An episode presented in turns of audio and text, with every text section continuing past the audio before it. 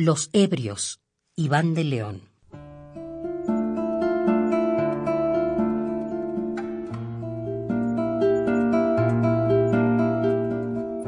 Tienen una excesiva necesidad del mundo, por eso lo abandonan y buscan los días que se alargan a través de las copas.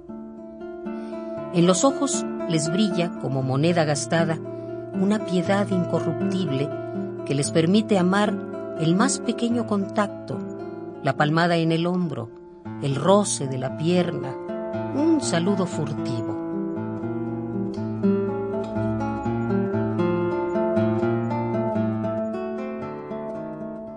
Prefieren un burdel a la quietud de un parque, rodearse de ladrones en lugar de sus hijos. Y el amor lo suplen las caricias que a veces cuestan más de lo que pueden dar. Olvidan fácilmente fechas importantes, pero siempre recuerdan a la gente que han visto en la mesa de un bar una vez en su vida. El, no llores, mira, te invito otra cerveza.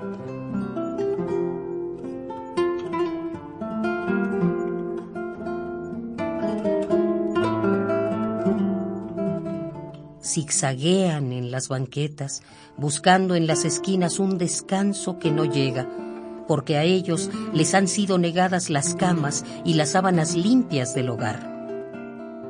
Con el amanecer, les viene una lucidez de niños que recuerdan los juguetes perdidos inexplicablemente y que extrañan hasta las lágrimas porque saben en el fondo que no volverán a verlas.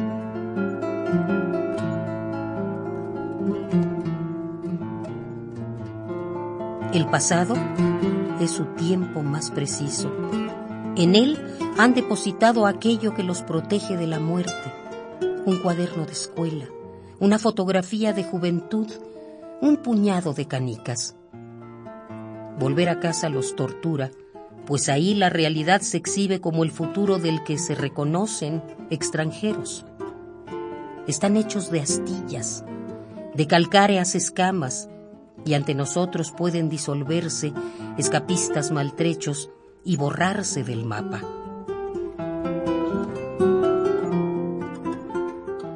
Pero aman al prójimo y el más pequeño contacto suscita el asombro en sus rostros ajados. Entonces regresan. No se sabe a dónde ni de dónde, con la piedad brillando en el cristal de sus ojos, como una moneda que ha perdido el valor pero conserva intacto el peso del metal.